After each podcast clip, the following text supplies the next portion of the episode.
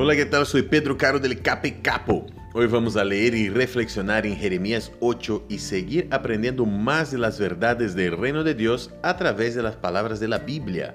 Presten atención en el versículo 6. Dice, he escuchado con suma atención para ver si alguien habla con rectitud, pero nadie se arrepiente de su maldad, nadie reconoce el mal que ha hecho.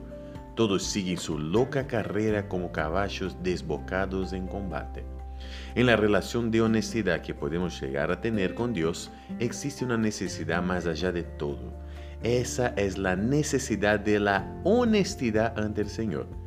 Si me doy cuenta de que actué de manera equivocada, debo arrepentirme y reconocer para volver a tener esa relación verdadera tan importante en nuestra vida.